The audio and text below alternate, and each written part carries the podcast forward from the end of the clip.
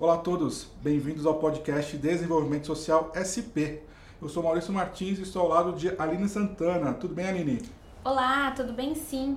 Hoje no podcast vamos falar sobre mais um tema muito importante em nossa sociedade e que precisamos falar: é a violência contra idosos. Exatamente. Em uma publicação em junho do ano passado, no site do portal da Câmara dos Deputados, mostrou só que no ano de 2021 foram 37 mil notificações de violência contra os idosos, sendo 29 mil sobre violência física. As vítimas desse tipo de violência tinham entre 70 e 74 anos. 68% eram do sexo feminino e 47% dos agressores eram os próprios filhos. As ocorrências mais frequentes envolviam maus tratos, exposição a risco à saúde e constrangimento. A fonte dessas informações, como eu disse, é a agência Câmara de Notícias. E para conversar conosco sobre o assunto, convidamos o defensor público Rodrigo Gruppi. Ele é coordenador auxiliar no núcleo especializado dos direitos da pessoa idosa e pessoa com deficiência na Defensoria Pública do Estado de São Paulo. Muito obrigada pela sua participação, Rodrigo. É, obrigado a vocês dois pelo convite. Bom dia a todos e todas que nos ouvem. É, não sei se ouvem de manhã, mas é, estou aqui à disposição. Bom dia, boa tarde, boa noite, né? É.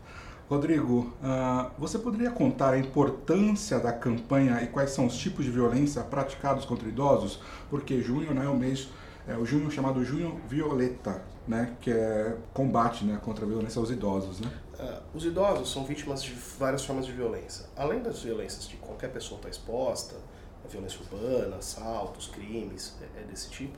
E existem outras formas de violência que são muito significativas e muito é, típicas de ter os idosos como vítima. Né? Então tem a violência dos maus tratos, como você relatou aí desse dado da Câmara, da Câmara Federal, tem essa violência é, financeira em geral, do abuso financeiro é, que, como regra, é cometido por aqueles que têm acesso aos cartões ou à movimentação financeira das pessoas idosas. Tem uma violência é, simbólica, né, da questão de é, não integrar efetivamente os idosos na sociedade como um todo, a questão de dificuldade de emprego para quem é idoso, mas ainda está é, ativo no trabalho, é, e tem é, uma violência psicológica muito significativa, às vezes envolvidas com uso problemático de drogas de parentes próximos, e a gente pode falar também num processo que às vezes acontece de infantilização dos idosos, né, que é uma questão muito difícil de debater, mas que é muito relevante, que é um processo de é, tratar os idosos como se fossem crianças, como se não tivessem autonomia para tomar as próprias decisões, como se não conseguissem continuar cuidando da sua vida. É, então são formas de violência que acabam sendo bastante amplas é, e a gente acaba muitas vezes é, olhando muito para a violência física, né, para essa violência que é mais evidente, que de geral deixa, deixa marca, são os maus tratos, e acaba não é, olhando para as outras formas de violência e por isso a gente é tão importante um mês como o Junho Violeta porque a gente consegue debater não só a violência física que é muito grave é, mas também as outras formas de violência e falar um pouco sobre tudo isso. Só a gente tem uma outra pergunta que a gente seguiu aqui no a gente está com uma pauta aqui né? Uhum. mas antes de seguir para a próxima pergunta eu queria tirar uma dúvida né? Que pode claro. ser a dúvida de várias outras pessoas. Como que funciona o trabalho da defensoria pública e entrando na pergunta que iríamos fazer, quais seriam as violências mais comuns que vocês encontram lá na Defensoria? A Defensoria Pública é um órgão do Estado de São Paulo que é voltada para garantir o acesso à justiça da população que é hipossuficiente e vulnerável. É, então, como regra, a gente considera hipossuficiente e vulnerável a partir de uma avaliação é, financeira, né, de recursos próprios. A gente faz uma avaliação de toda pessoa. A gente é um serviço de porta aberta, então qualquer um pode chegar à defensoria, vai ser feita uma avaliação financeira dessa pessoa, é, no contexto familiar dela, mas outras situações de ultra vulnerabilidade, última vulnerabilidade mais marcante, a gente atende sem a, a, avaliação financeira. Então, no caso, por exemplo, de mulher vítima de violência, enquanto a mulher está acontecendo, é, de pessoas encarceradas, de é, idosos também em situação de violência, a gente atende essas pessoas é, sem fazer essa avaliação prévia. E dá atendimento jurídico integral, seja no judiciário, seja extrajudicial, seja com apoio do nosso centro multidisciplinar, a gente é, atua em todas as frentes que são possíveis a partir da nossa atuação do acesso à justiça, então a gente tem essa perspectiva de acesso integral à justiça, por isso que a defensoria acaba abraçando a todas essas questões, atua com direito criminal, atua com direito civil, atua com direito é, contra, o, é, contra o Estado, né, contra a fazenda pública, é, a direito público. A gente só não atua na Defensoria do Estado com direito previdenciário porque essa é uma competência da União. Então quem faz esse trabalho é a Defensoria Pública da União. É, mas tirando essa questão previdenciária, a gente atua com praticamente todos os ramos do direito é, no nosso dia a dia. E aí a gente percebe na nossa triagem, né, que é essa porta de entrada da defensoria, esse atendimento inicial, que chega muitos casos, chegam muitos casos de violência no contexto familiar é, sofrida por idosos em razão de familiares que façam uso abusivo de drogas. É, então, é, é filhos, netos, é, sobrinhos ou pessoas que convivem no mesmo espaço que fazem uso abusivo de drogas.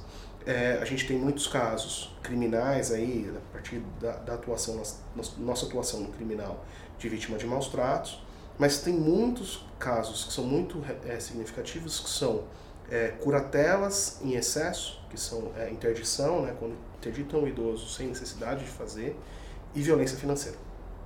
É, o abuso financeiro, a, a, privação do idoso de, de, de gerir seus próprios recursos, a, a, dificuldade de lidar com o próprio dinheiro é um elemento muito significativo que acaba chegando para a gente com alguma frequência. É, e aí isso inclui o abandono, inclui é, a questão de deixar faltar comida, deixar faltar remédio, deixar faltar cuidado. É, fa é, tem vários elementos aí que faz parte desse conjunto de que constitui uma violência financeira e acaba gerando também uma violência psicológica. Então a gente é, e aí a gente pode dividir também os idosos entre aqueles idosos que vivem com a família e aqueles idosos que não têm família para dar suporte. O idoso sozinho é uma pessoa muito vulnerável. A gente tem, a gente tá, é, é, teve alguns casos recentes, é, um caso muito simbólico da dona Neide, que faleceu recentemente de Covid, que era presidente do Grande Conselho Municipal do Idoso, que era uma mulher sozinha, que vivia na Vila dos Idosos e que teve muita dificuldade, a gente, é, é, nós, outras idosas do movimento social, de acompanhá-la e ajudá-la no hospital quando ela precisava. Então, o idoso sozinho, vivendo longe da família, numa instituição de longa permanência, ou é, em, alguma coisa como é a Vila dos Idosos, é, acaba ficando muito mais vulnerável a outras formas de violência. E acaba tendo é, que lidar com o abandono, com a depressão, com outros elementos dessa, dessa, desse processo de envelhecimento que os idosos que estão com a família lidam de forma diferente. É, eu queria tirar uma dúvida, como que o idoso recorre a vocês né, para fazer essa denúncia? É a partir dele mesmo ou algum familiar que também denuncia? Uh, a gente tem vários tipos de coisa. Outro dia, inclusive, a gente recebeu uma denúncia de uma ex-namorada é, que separou do namorado e esse namorado, em tese, né, pela acusação, pela denúncia, maltratava a avó. É, então a gente recebe denúncias, por exemplo, dessa forma. Uhum. É, as denúncias vêm por e-mail, é, essas denúncias acabam chegando pelo Disque 100, que é um recurso muito importante, mas o atendimento da defensoria pode ser buscado é, seja pela triagem, seja pelo atendimento virtual, é, o nosso site da defensoria posso, a gente pode disponibilizar também, é, é, é acessível, né? a gente tem tanto agendamento quanto atendimento presencial, e tem o 0800, que é um jeito de pedir é, é, o atendimento. A nossa maior dificuldade no atendimento dos idosos é que vários idosos, em muitas circunstâncias, não têm condição de ir até a defensoria seja pelo aperto financeiro que está sendo viver com o salário mínimo, seja, em geral, o salário mínimo decorrente dos benefícios previdenciários ou assistenciais que recebem, seja por conta da dificuldade de mobilidade.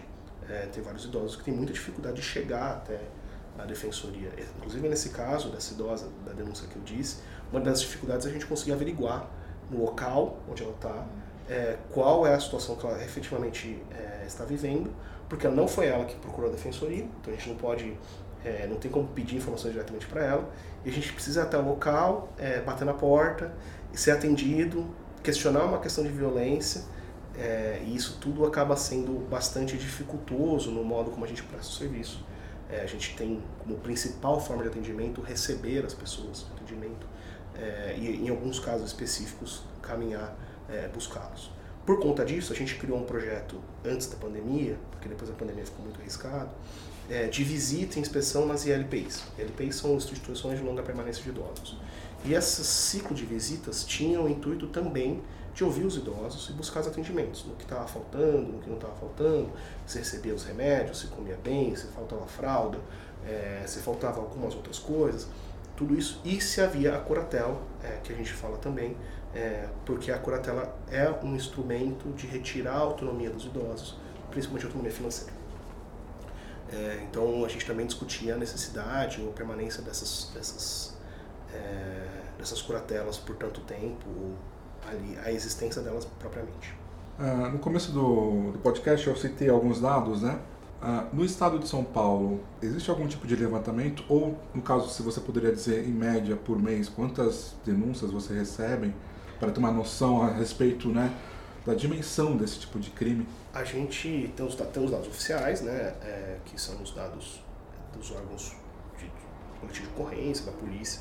Eu não, eu não tenho agora é, é, de cabeça esses dados, mas a gente teve uma percepção muito clara que o Disque 100 passou por uma mudança significativa na pandemia. Então, tanto do ponto de vista de atuação criminal, é, houve muito mais casos de violência doméstica, seja contra a mulher, seja contra idosos. Então, muitos mais, muito mais casos de violência de gênero também, e aí gênero inclui também mulheres idosas, é, quanto é, uma diminuição do acesso ao Disque 100. Então, o Disque 100 deixou de ser tão acessado ao mesmo tempo que a violência aumentou. E a gente não conseguiu mapear exatamente como isso aconteceu dessa forma. Porque a gente teve menos comunicação do Disque 100, teve menos dessa, dessa comunicação de violência. Apesar de estar no Conselho Estadual do Idoso, apesar de receber aquelas informações a partir do Conselho Estadual do Idoso também, então a gente recebe porque é a defensoria, recebe porque tem assento no Conselho Estadual do Idoso, e mesmo assim houve uma percepção de que ah, o fluxo de reclamações do Disque 100 diminuiu. A gente só atribui isso a um empobrecimento geral da população, à dificuldade é, de, decorrente da pandemia e a, ao isolamento. A gente não tem como. Essa é uma consequência do, do isolamento que a gente acabou verificando. O aumento da violência nos, nos espaços residenciais acabou crescendo muito, seja contra mulheres vítimas de violência, seja contra idosos. E aí a gente tem mulheres idosas que também são vítimas é, dessa violência nesse contexto. E quais são os meios para realizar nessas denúncias? Você citou o Disque 100, mas tem outros meios também? Uh, o site da Defensoria é www.defensoria.sp.def, de def, de defensoria.br. Nesse site vai ter acesso ao, ao portal eletrônico para fazer é, conversar lá, pedir atendimento por via eletrônica, tem acesso também ao telefone e ao endereço das unidades é, em torno do estado. O 0800 é válido é, para a cidade de São Paulo, o 0800 é válido para a cidade de São Paulo. Em outros lugares a gente tem é, outras formas de atendimento. Em geral, é, é importante verificar o endereço é, no site da, dos locais onde tem defensoria no interior. É, essas denúncias podem ser feitas à polícia, né, o 90, o 9 Violência, podem ser feitas diretamente ao Ministério Público, que tem uma atuação muito importante na proteção dos direitos dos idosos, e na questão é, de combate à, à, violência, principalmente violência urbana, mas também violências, outras formas de violência contra pessoas idosas, é, diretamente à Defensoria Pública, pelo e-mail, nosso e-mail é idoso epcd.defensoria.sp.df.br a gente também recebe essas reclamações e dá o encaminhamento adequado. É, e pelos órgãos do Sistema de Desenvolvimento Social, seja CREAS, CRAS, CAPES, é, o, aqui em São Paulo a gente tem o PAI, que é o Programa de Acompanhamento do Idoso, é, tem as AMES especializadas em idosos, a gente tem vários aparelhos que atendem e, e, e conseguem trazer os idosos é, que têm atendimento especializado, ter mais contato com os idosos, e também são espaços que é possível fazer denúncias. Essas denúncias acabam entrando na rede. De alguma forma, toda a rede de atendimento social está interligada e ela permite que tem várias portas que qualquer das portas que essa, essas denúncias entrarem, elas vão conseguir ter o respaldo, ter o atendimento, a continuidade. Uh, de como que você acredita que o idoso é tratado no nosso país? Culturalmente falando, em comparação com outros países, né? todo mundo fala que no Japão os idosos são muito respeitados e valorizados. O que, que você considera no nosso país, por exemplo, qual é a sua percepção diante do seu trabalho, das coisas que você estuda a respeito? Os idosos, eles não são valorizados no nosso país, né? a gente, eu, a minha percepção acaba ficando bastante é, clara nesse aspecto, é de que depois que não, não pode mais trabalhar, e não pode mais, não tem mais condição de trabalhar, não pode mais gerar alguma forma de riqueza, é, os idosos são descartados. É, os idosos acabam não tendo nenhuma importância e são considerados um peso para a sociedade, que a sociedade teria que carregar esse peso. É, e não são valorizados como fonte de sabedoria, como fonte de experiência, como fonte de instrução para os mais jovens. Então, é, a minha percepção, aqui no Brasil pelo menos, é de que depois que deixa de ser produtivo, no, na perspectiva econômica, né, na perspectiva do trabalho, é, os idosos são simplesmente abandonados, porque não são mais relevantes é, para o capital e, e para a produção ou para gerar riqueza de alguma forma. É, isso é uma lástima, né? é um problema significativo. Primeiro porque a tendência de todo mundo é envelhecer. É, a gente, o tempo só corre para frente, não corre para trás. É, o segundo ponto é de que são pessoas que passaram a vida dedicadas ao trabalho, dedicadas à família, dedicadas à sociedade. E a gente não pode simplesmente abrir mão é, dessas pessoas, deixá-las abandonadas, porque elas contribuíram muito e a gente tem que ter um mínimo de. É, mínimo não, né? Tem que ter um cuidado adequado e uma atenção adequada. E, e terceiro, porque é, são pessoas que, apesar de parar, de terem parado de trabalhar, terem se aposentado, ainda tem muito a oferecer para a sociedade como um todo. Não em forma de trabalho, não em forma de capital, mas em forma de sabedoria, em forma de experiência, em forma de amor, em forma de cuidado, é, em forma de carinho. É, eu acho que nessa, nessa, nesse aspecto a gente perde muito de não valorizar os idosos, porque eles são de alguma forma uma fonte de ancestralidade, é, uma fonte de contato com é, uma sociedade que fomos, é, que ainda somos, e, e, então a gente, nesse aspecto, principalmente no aspecto da ancestralidade, da sabedoria, as culturas orientais tendem a ter é, mais relevância é, no cuidado com os idosos. Também a, a, as culturas africanas, em muitos aspectos, é, principalmente por conta dessa perspectiva até religiosa, de uma relação com ancestralidade, de, de é, divinizar o ancestral. O ancestral passa a ser divino, passa a ser é, uma fonte de, de um aspecto religioso muito importante. Então, as religiões de matrizes africanas e a, as culturas orientais, que têm esse aspecto da ancestralidade muito mais forte do que é, os países ocidentais, acabam valorizando muito mais os idosos por conta da valorização que se tem da ancestralidade. E você poderia citar algum caso que você presenciou, acompanhou e qual foi o desenvolvimento do final da história? Ah, acho que tem dois casos muito importantes, é, um um pouco mais anedótico, o outro um pouco mais é, coletivo, tá? mais importante. O primeiro foi né, numa inspeção numa instituição de longa permanência que a gente é, uma colega tinha ido anteriormente, a gente foi novamente e essa colega me falou, olha, é, verifica lá porque tem uma idosa que faz sexo oral em todos os outros idosos do abrigo. E aí a pessoa do, do, do, da ILPI veio falar comigo. E eu falei, ué, mas ela está proibida de fazer sexo? Ela tem um lugar fechado, privado, em que ela pode fazer sexo? Aí ele respondeu que não. E eu falei, então, se ela não pode fazer sexo no lugar fechado, ela vai fazer na frente de todo mundo. É, porque também, e aí acho que é um ponto importante, eu estou contando história por causa disso, porque a gente, naquele ponto de infantilizar, esquece que idosos têm vida sexual. É, esquece que idosos também têm amor, também têm tesão, também transam. É, isso deixa de lado, a gente passa a cuidar como se não houvesse mais esse tipo de relação. É, então, nesse local, a gente foi, é, fez uma nova vistoria, eu perguntei sobre isso, e eles falaram que eles tinham passaram até um quarto, alguns quartos para casais, é, se formassem casais ali, eles podiam é, dormir naquele quarto junto e habitar naquele quarto junto. E perguntei se tinha algum espaço para sexo ocasional e ele respondeu que não. É, então, ainda que houvesse um espaço para casais conviverem juntos ali, não havia é, um livre exercício do direito sexual dos idosos. É, e é uma forma de violência você restringir os idosos de poderem exercer sua sexualidade como querem.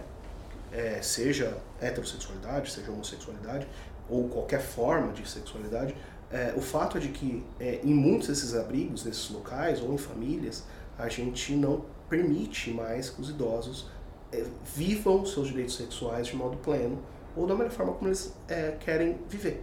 É, e isso é um elemento de infantilização, uma forma de violência psicológica, uma forma de, de opressão e de restrição de uma liberdade dos idosos que a gente não fala muito. O segundo ponto. Antes de você começar o segundo, eu confesso que a gente, quando você falou desse caso, a nossa primeira impressão aqui foi: nossa, a gente não esperava por isso, né? E eu acho que assim como a gente que segurou a risada aqui, muitas pessoas devem ter segurado a risada também, mas você falar disso acaba sendo, né? abrindo mentes, né, na verdade. Né? É importante você ter falado disso. Uh, agradeço até por isso. Mas se você puder é, continuar agora o segundo. Eu, eu acho que eu, eu, falei desse caso justamente porque uh, a gente nunca aborda os direitos sexuais das pessoas idosas e acho que é muito relevante que a gente faça isso. É, porque é uma forma de violência. Privar o idoso de exercer o seu direito sexual, o direito a, a ter relações sexuais com quem quiser, como quiser e quando quiser, é, é uma forma de violência. É, então acho que é, é também algo que a gente precisa falar mais abertamente, que é a sexualidade das pessoas idosas. É, o outro ponto, que aí já é mais triste e não é anedótico, é a nossa atuação na questão da vacinação. É, então a gente, a Defensoria Pública, logo no começo do processo de vacinação, a gente entrou, fez algumas recomendações e, e atuou diretamente para que os idosos institucionalizados, instituições de longa permanência, fossem vacinados com prioridade. É, no primeiro plano vacinal isso não estava previsto de forma tão clara, então a gente atuou para que isso acontecesse. Então é, a primeira leva de vacinação, o primeiro grupo a ser vacinado foram de profissionais de saúde, o segundo foram é, de pessoas com deficiência idosos em instituições. Porque a gente teve, por exemplo, um caso em Tupã, onde a gente tem uma unidade da defensoria, que uma ILPI com 26 idosos teve 12 mortos por Covid. É, então era muito devastador, Covid era muito devastadora, foi muito devastadora e é com idosos. É, então a gente teve essa preocupação de tentar colocar na prioridade absoluta que esses idosos nessas instituições fossem é, vacinados. E depois, nos outros momentos, de preservar a prioridade para idosos, é, também com pessoas com deficiência, porque também é nosso, nosso campo de atuação, mas de priorizar a vacinação desses idosos é, e zelar por isso, fiscalizar. A gente mandou Além disso, né, além de ter feito essa recomendação, a gente mandou ofício para todas as instituições de longa permanência do Estado, que, onde tem defensoria, para verificar se houve a vacinação. É, alguns lugares a gente respondeu teve resposta negativa, então a gente oficiou a prefeitura e o Estado para questionar se vacinação foi vacinado. Inclusive a gente acabou sendo premiado por essa conduta no prêmio da ouvidoria da defensoria, prêmio Justiça para Todos é, no, no, prêmio referente a 2021, é, por conta dessa atuação específica na vacinação das pessoas idosas, que a gente atuou de forma é, muito ampla. Foram mais de 400 ofícios que foram enviados. É, foram muitos ofícios para todos esses lugares para a gente verificar o que tinha acontecido, se tinha sido vacinado, lugar por lugar, asilo por asilo. É, então foi um trabalho de bastante fôlego que a gente teve e foi muito significativo, acho que é uma marca do nosso trabalho da Defensoria, é, porque a gente colaborou é, com o Estado no processo de vacinação, alertando de locais onde faltava, alertando onde ainda não estava vacinado, e tudo isso foi muito relevante, eu acho, e provavelmente salvou muitas vidas. Rodrigo, a gente agradece mais uma vez a sua participação e também agradecemos por você vir aqui e fomentar e ressaltar a importância desse tema. Muito obrigada. Obrigado a vocês, obrigado pelo convite, obrigado à Secretaria de Desenvolvimento Social. Estou é, sempre disponível, sempre que precisarem, é só convidar. É, agradeço também aos ouvintes. Qualquer dúvida, é, pode mandar no e-mail na defensoria que eu falei aqui agora, é, ou é, a gente pode procurar em rede social aí. É só, estou sempre disponível. Obrigado. Mais uma vez agradecemos a participação do defensor público Rodrigo Gruppe. Além disso, agradecemos a todos os ouvintes. Aproveito para mais uma vez convidar quem tiver interesse a ouvir os episódios anteriores do podcast Desenvolvimento Social SP. E não deixe de compartilhar com seus amigos e família esse que é um episódio muito importante, pois todos vamos envelhecer. Conhecer os seus direitos é fundamental para a sociedade cada vez melhor e mais justa. Continue nos ajudando a estimular o debate desse e de outros temas. Esperamos por você no próximo episódio. Até lá!